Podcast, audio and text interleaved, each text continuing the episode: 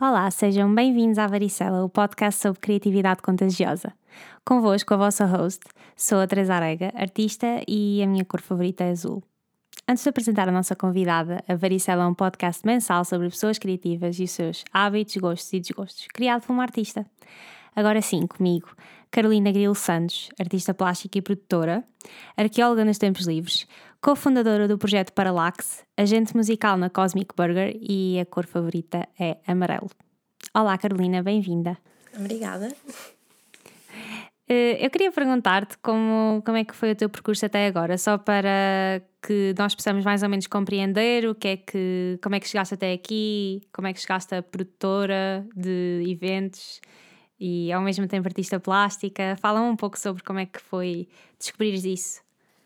Ok, então um, o meu percurso enquanto artista e produtora ao mesmo tempo, pá, semi-produtora, uh, começou ainda na licenciatura, nas Belas Artes. Uh, eu fiz artes plásticas multimédia e no meu terceiro barra quarto ano, porque eu fiz o ano de pintura, uh, comecei a trabalhar no Maus Hábitos e na Saca Azul, aqui no Porto. E o meu cargo, para além de outros mais pequeninos, era assistência de produção e foi aí que, que comecei essa experiência. Entretanto, foi, foi crescendo um bocadinho mais uh, para trabalhos de produtora, uh, eu produtora de palco, produtora artística. Foi também aí que tive a minha primeira experiência de curadoria. Começou, entretanto, já terminei o meu trabalho lá e comecei na, na Cosmic, fiz curadorias, vá, convites para artistas exporem em vários espaços e, e é por aí. Uh, queria perguntar-te sobre a curadoria, porque tu já fizeste alguns projetos de curadoria e queria perguntar-te se sentes que traz alguma coisa de novo por seres uma pessoa criativa, uh, se achas que há muita disparidade entre o que tu fazes e ser uma pessoa com um background diferente. Isto é um pouco aquela questão do será que um crítico de arte tem de ser artista ou será que um curador tem de ser artista? Eu acho que esta questão é super importante. Uh, não, não me considero curadora acho que já fiz trabalhos de curadoria, portanto a minha resposta é o que é. Mas acho que um, qualquer, qualquer coisa que tu faças quando, por exemplo, se fores médico e escritor ou artista e médico, sei lá, acho que as duas coisas vão sempre acrescentar algo de novo uma à outra. Mas, por exemplo, entre um curador artista e um curador que é apenas curador ou historiador, acho que o que muda mais é o, é o saberes e o respeito que se tem pela relação que há entre o criador e a obra. Acho que é sempre por aí. Uh, e acho que na, nas coisas que fiz foi aquilo que eu senti que, que se calhar tinha mais paciência ou mais respeito ou até mais disponibilidade para ouvir o artista no que ele tinha a dizer sobre como é que a uhum. peça foi concebida e como é que ele a imaginou exposta e não dizer imediatamente eu acho que devia ser assim e que acho que devia ficar exposta desta maneira. Aposto que há curadores que não têm uma parte de criação que também têm esse respeito. Mas acho que claro, há sempre qualquer coisa que é diferente quando tu próprio crias e quando tu próprio fazes obras para serem expostas. Aproveito, sempre... aproveito o que disseste há bocado sobre seres uma pessoa fácil de trabalhar e, e entenderes que, que queiram que queiram ser um pouco mais despachados para te fazer outra pergunta que é as tuas peças são lindas, eh, mas até podiam ser científicas e eu queria que falasse um pouco sobre como é que é o teu processo, que tipo de investigação está por trás, porque nota-se que não só há, há muita investigação de outras áreas e de, e de outros campos diferentes uh, no que fazes e, e, na forma como até expões as peças e as colocas no espaço? Eu acho que na maioria dos trabalhos as coisas devem começar sempre por acidentes, a mim. Por uhum. exemplo, o acidente de de repente me lembrar de qualquer coisa ou de ver qualquer coisa e aquilo intrigar-me. E a partir daí é que eu começo a pesquisar sobre essa coisa. E essa coisa, entretanto, torna-se interessante. Ou, ou não, não é? Às vezes deve haver coisas. Eu, eu tenho imensas coisas de coisas que achei interessantes e que fui guardando e que na altura não fiz nada. Pode ser que daqui a uns tempos venha a acontecer, não sei. Exatamente. Mas eh, eu acho que acontece sempre por ou alguma coisa que alguém me diz e interessa-me mesmo muito e eu vou pesquisar, ou, por exemplo, quando eu comecei a trabalhar com estas coisas mais paracientíficas, aconteceu tudo porque eu tinha feito uma viagem e vi num trabalho qualquer num museu referenciado Project Blue Book. E escrevi aquilo num post-it que ainda por cima era azul. E guardei na minha carteira. E nunca mais. E, normalmente eu, tiro fotos, essas coisas, às vezes até às legendas dos trabalhos, que é para depois ir pesquisar. Pá, mas muito raramente vou, quando chego a casa, vou, ai, vou mesmo pesquisar aquilo e não sei o quê. e raramente faço isso e esqueço-me sempre. Uh, portanto, esta quarentena vai servir para eu também ir às minhas fotos de museus Uh, mas pronto, entretanto nunca mais me lembrei que tinha aquilo e andava, isto foi no último ano da faculdade, da licenciatura. Sim. Pronto, e andava assim um bocado triste, que trabalho, um bocado sem alento e decidi limpar a carteira. Pronto, e ocorreu o acidente que foi encontrar o post-it azul Sim. do Project Blue Book e pensar, ah, que engraçado, Project Blue Book escrito num post-it azul. Eu, na minha inocência, e fui pesquisar e aquilo acabou por ser eu que já andava a trabalhar com coisas era um bocado emocional o trabalho porque também era sobre a minha avó e, e começava a ser sobre como nós separamos o nosso pensamento do corpo e coisas que viajam e que flutuam e andava já a pensar em nisso assim de repente o post-it azul trouxe-me aquilo que eu precisava que era uma nova dimensão para essas coisas Pronto, e era um projeto de estudo de ovnis nos Estados Unidos. E foi assim que tudo começou, porque eu decidi limpar a carteira. Portanto, é sempre, é sempre coisas assim, coisas que de repente descubro e eu, ah, olha, vou pesquisar isto. E depois acaba a ser interessante. E faço qualquer coisa com isso. Isso é, é muito, muito lindo. Eh, eu no outro dia estava a ver uma entrevista com o Noah Baumbach, o realizador do Marriage Story e de outros filmes. Uh, portanto, ele, ele, ele disse: So much of what we do is a conversation with the child we were. E eu anotei isto porque achei fascinante e, e, e senti que era precisamente tudo o que eu, tudo o que eu fazia podia resumir-se resumir a essa, esta frase. Tu falaste do projeto sobre a tua avó, fala-me de como é que também o teu processo uh, emocional, que, que eu sei que tu quer dizer, nós já tivemos conversas em que sentes que às vezes não, não é suficiente ou pode não ser. Fala-me como é que. O que é que tu achas desta frase e como é que vês isso no teu trabalho? Oh, eu agora lembrei-me imediatamente de, do que perguntam sempre, porque os mapas. E na verdade eu, eu não sei muito bem explicar, mas acredito que deve ter alguma coisa a ver com a minha mãe ser professora de geografia. não sabias? Não. a minha mãe é professora de geografia, então eu sempre estive rodeada de mapas em casa. Quando era pequena tinha um mapa mundi gigante no meu quarto, ao lado da minha cama. E, e lembro-me muito, muito bem, pá, quando nós éramos pequenas ainda não havia PowerPoints e a minha mãe ainda tem isso guardado e um dia vou-lhe pedir que são imensos acetatos com os desenhos e tipo das falésias, alfa-deltas e, e ela fazia os desenhos todos à mão de mapas e de, sei lá, formações uh, terrestres e assim, planaltos e montanhas. E, e eu, vi, eu lembro-me de haver a desenhar essas coisas, então não sei, provavelmente há qualquer coisa que vem daí. De certeza absoluta, sim. E acho que também há um lado muito de, de arquivo e de meio interesse com engenharias e coisas assim, tipo, desmontar coisas e perceber como é que as coisas se montam, não sei o que, também vem do meu pai. E porque eu também cresci na fábrica dele, que era de metalomecânica. Então, assim, uma parte mais sujinha. Também vem comigo. Também gosto muito de metais e coisas assim. Então, acho que vem daí. Eu sei que há uma parte emocional no trabalho, obviamente, mas acho que também tem mais a ver com esse lado sonhador e poético que as coisas muito científicas também podem ter. Claro. Sim, não tem, não tem tanto a ver com sentimentos e coisas assim. Não. Aproveito também eh, o, a resposta a essa pergunta para, para te fazer outra, que foi há uns tempos nós falávamos sobre hum, o, a necessidade das coisas terem de ter um conceito, ou seja, de não poderem simplesmente ser. Uhum. Uh, sentes que isso é um struggle que tens? Ou como é que tu contornas isso? E se, quando tens conversas com outras pessoas, o que é que elas dizem? Falam um pouco sobre isto, porque eu tenho a certeza que muitas das pessoas que vão ouvir uh, ou pensam nisto, ou às vezes até sentem que há que está incompleto porque não tem uma justificação. Um, qual, é o teu, qual é o teu insight nisto, nesta questão? Eu acho que as coisas têm sempre um significado qualquer, mesmo quando nós não as fazemos com essa intenção, não é?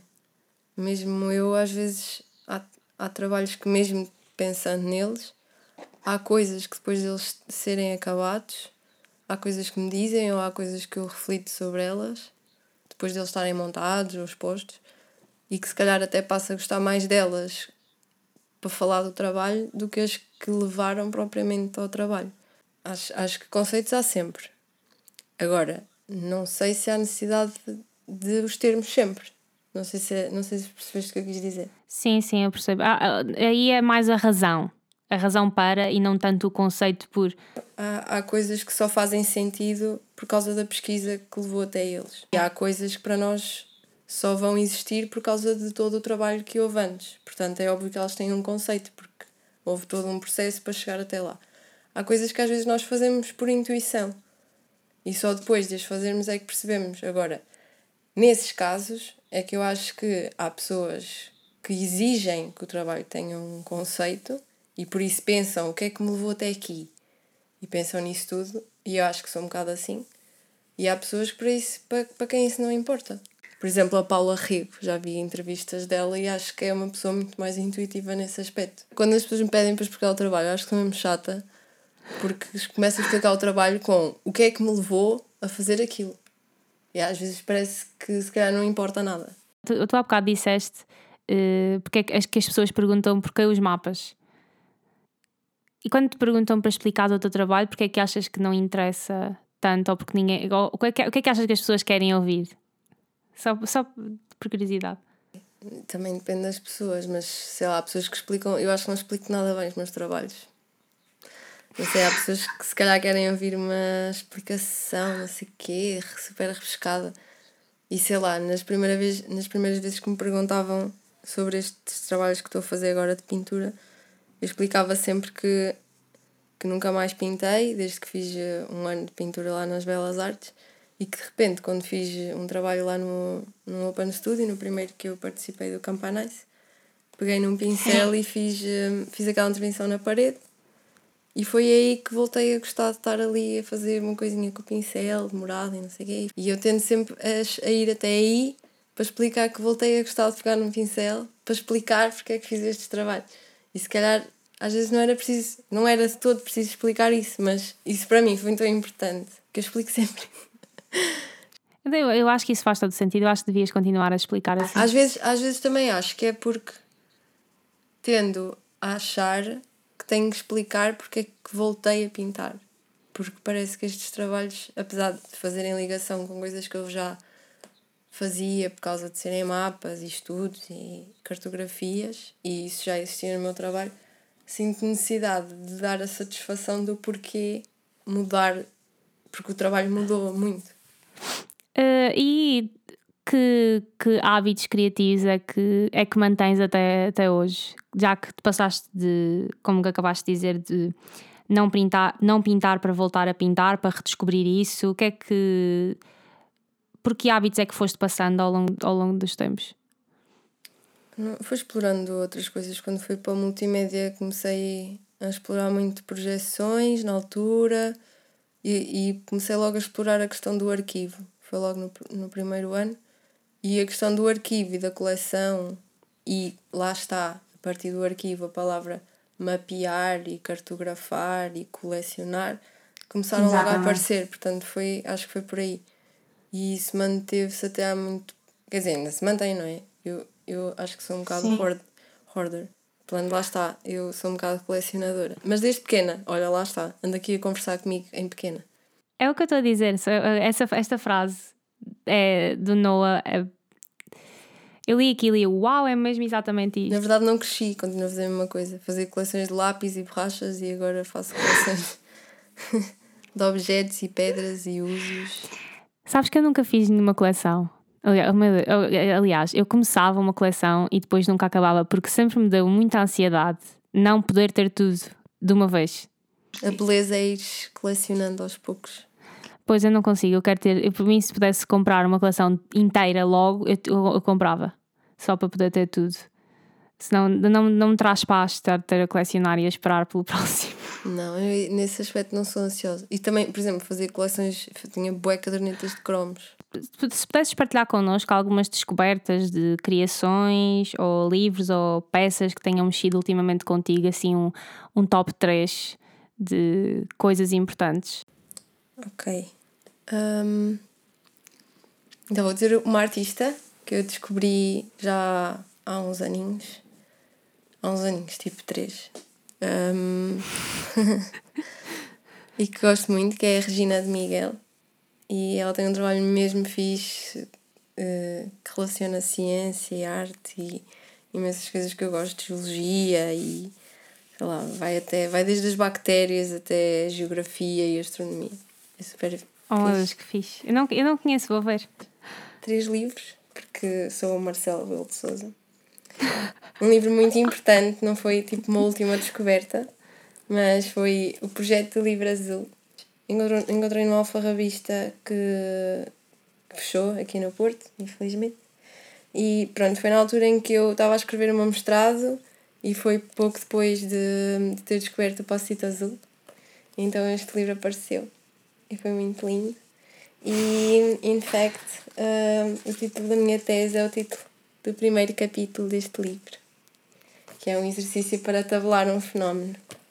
Este livro que eu gosto muito, que é Drawing a Hypothesis, Figures of Thought, do Nicolaus Ganstirar. Não sei como é que se diz. Mas aposto que é Nicolaus Gansterer. Uh, este livro, Drawing a Hypothesis. E este aqui também é muito fixe, que foi a Leti que me trouxe de Viena, que tem também grilhas e, e mapas e alvos, e é muito lindo. Ultimamente não me tenho sentido muito inspirada assim com outras obras, tenho-me sentido mais inspirada com objetos que tenho vindo a descobrir. Um, e ultimamente mais por causa do projeto Parallax, nós temos trabalhado no Instituto Geofísico, então tem-me inspirado imenso falar com professoras e investigadoras que temos pedido para irem ter connosco e falar connosco sobre o espaço e sobre o que lá se faz. E foi muito, muito fixe estudar sismologia ultimamente. Uh, tive que pesquisar imenso sobre isso e conhecer o bunker sísmico. É, foi muito fixe. Como é que chegaste até ao espaço? Bem, o, o projeto começou com uma vontade de, de unir as artes e investigação artística com espaços científicos. Então fizemos uma recolha de espaços e, obviamente, como eu estava mais ligada à astronomia, uh, comecei a pesquisar se existia um observatório astronómico ou coisas ligadas à astronomia além do planetário. Essa, essa união entre arte e ciência, fala um, um bocado como é que isso afeta o teu processo trabalho, mais, mais aqui na prática do que na investigação? Hum, na verdade, eu acho que o que faço é fazer de conta que sou uma cientista.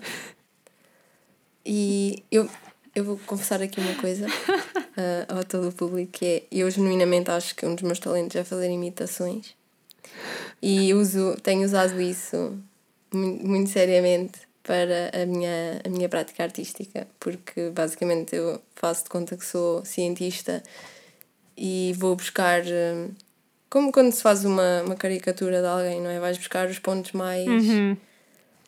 Eh, mais salientes da pessoa ou mais notórios, não é? Tipo, a forma como ela fala, o sotaque, etc., para, para caricaturar a situação. Então é isso que eu faço, vou buscar os maneirismos e a forma de fazer e certos códigos e formas de falar e, e replico isso na arte. Acho que é isso que eu faço, na verdade, na prática. Eu concordo plenamente. Eu acho que uma das melhores coisas desta área é que nós podemos ser quem nós quisermos. Podemos fingir Sim, que somos e... o que quisermos, é a melhor coisa. Exato, e podemos mentir. que é uma coisa e... também muito importante no meu trabalho. É essa. é, é falar de qualquer coisa que é mentira relacionada com alguma coisa que é verdade, então já não sabes onde é que é começa é que... e acaba a Exato. verdade e a mentira. Mas como há qualquer coisa, basta, basta haver uma palavra que é verdade, mas metida fora de contexto e as pessoas já acreditam naquilo que estás a dizer. Uhum. Então é engraçado. é o que eu faço. É, eu faço é mentir e imitar. É o que eu faço. Essa é uma forma perfeita de resumir uh, o que nós fazemos, o nosso ofício. Eu concordo plenamente, é, é também o que eu faço. Nós, nós já tínhamos falado há uns tempos e, e também um dos objetivos deste podcast é mesmo um, desmistificar eh, noções erradas e que não são reais do, do que é o nosso ofício, do que é ser uma pessoa criativa. E tu falaste-me de que a coisa que mais te enervava era quando as pessoas acham, ou no geral também os artistas acham um pouco e acreditam um pouco nisso, que é que somos muito irresponsáveis e que somos um pouco uh, atrasados, estamos atrasados no tempo. E hum, fala-me como é que isso afeta como é que isso tem afetado o teu percurso e como é que tu lutas contra isso? Porque eu sinto também que. Hum, eu também sinto isso, concordo plenamente que isto é um estigma e que não sequer é muito assim falado, porque depois há, um, há uma, uma espécie de faceta de desculpa, ou seja, já nos desculpam isso, uh, por isso fala-me como é que tipo, lutas contra isso, qual é a tua estratégia? A minha estratégia é não ser atrasada nem irresponsável. É tão simples quanto isso. Por isso é que eu odeio esse estigma, porque não sou. aquela questão de, de acharem sempre que nós somos assim de cabeça no ar e é tudo assim uma pincelada e outra e não sei o quê. Tipo, hoje em dia a arte é, é tão mais abrangente do que uma pinceladazinha, não sei o quê, fluido, ai, não sei o quê. E como é que tu lidas com a inevitabilidade de, desta área? Uh, só porque eu sei que já tens algumas posições que são fixas neste momento. E hum, como é que lidas com, com isso? Acho que é uma constante. Isso é tipo, a inevitabilidade, pronto, é na vida no geral, mas nesta área é um pouco mais uma presença constante, tipo o elephant in the room, digo eu. Então, como é que eu lido com isso? Um, isso causa imensa ansiedade a toda a gente, obviamente. Um, e alguma angústia às uhum. vezes. Uh, acho que isso é normal, até porque às vezes vês pessoas que, que, cujo percurso é muito mais rápido, não sei, porque conhecem as pessoas certas ou fazem as coisas na hora H. Então às vezes isso causa-te alguma angústia não, não chegares. Aquilo que eu dizia uhum. antes. Não, não chegares a alcançar algumas coisas na vida tão rápido. Isso também faz parte um, dessa ansiedade. E depois já todo o lado de não ser uma coisa muito fixa, não tens um salário, não tens uma empresa das 9 às 5, mas eu acho que também não me dava bem. Mas tenho que agradecer muito aos meus papás que ainda me ajudam, não é? Pois. Porque, assim, Senão acho que não conseguia, não conseguia fazer o que faço como faço hoje. Eu, eu sinto, eu percebi-me até tarde que esse era o foco de, dos problemas que eu estava a ter quando, quando terminei o curso. Que tudo se resumia à inevitabilidade das coisas. Eu nem sei como é que cheguei aí, simplesmente um dia provavelmente lembrei-me que, que se calhar era isso, era o não saber o que é que ia acontecer que me estava a deixar ansiosa. E o que é facto é que nós não podemos controlar o que vai acontecer, porque estamos a viver agora, neste momento em que estão a ouvir isto, é o que está a acontecer. E depois foi mais ou menos o, a perceber-me que a minha realidade é criada por mim, eu é que, eu é que a comando. Por isso, acho que este é o melhor conselho para estes casos. Uh, falando nessa questão do feedback, mesmo como estava a dizer, o feedback de pessoas que podem não não ser criativas on a daily basis. Um, como é que tu lidas com o feedback agora que ainda por cima trabalhas num estúdio com outras pessoas? Uh, a quem é que tu pedes feedback? Como é que como é que crias um diálogo entre as tuas peças ou como é que vês esse diálogo? Se vais à procura do diálogo, se tens já. Fala-me um pouco como é, que, como é que tu fazes isso, como é que lidas com isso. Ora bem, hum, eu não lido muito bem com. Fico muito nervosa com feedback, fico muito nervosa com saber o que é que as pessoas acham e, portanto, normalmente nem pergunto. Uh, às, às vezes penso que prefiro nem saber, mas depois uh, fico muito naquela onda das namoradas que dizem que não, que não querem saber, mas depois ficam à espera que as pessoas digam. Claro. Portanto, uh... depois quando as pessoas não dizem nada, eu fico triste, mas também não pergunto. Portanto, é um bocado nessa onda da depressão. Mas porquê que, porquê que tu achas que se calhar há. Porquê que tu achas que foges a isso? Porquê que, há, porquê que, porquê que achas que há esse medo? Porque sou um bocado insegura com as coisas que faço, então acho sempre que se perguntar, as pessoas acham que têm de dizer uma certa coisa para corresponder àquilo que eu quero ouvir, ou também tenho medo de ouvir que não gostam. Não sei, eu acho que ligo demasiado àquilo que as pessoas pensam, eu sei, mas. Não, eu, eu tenho a certeza absoluta que imensa gente que vai ouvir o, o, o episódio vai rever-se na tua, na tua posição. Eu acho que isso é uma constante na vida de muita gente. Eu acho que toda a gente tem as suas inseguranças, obviamente.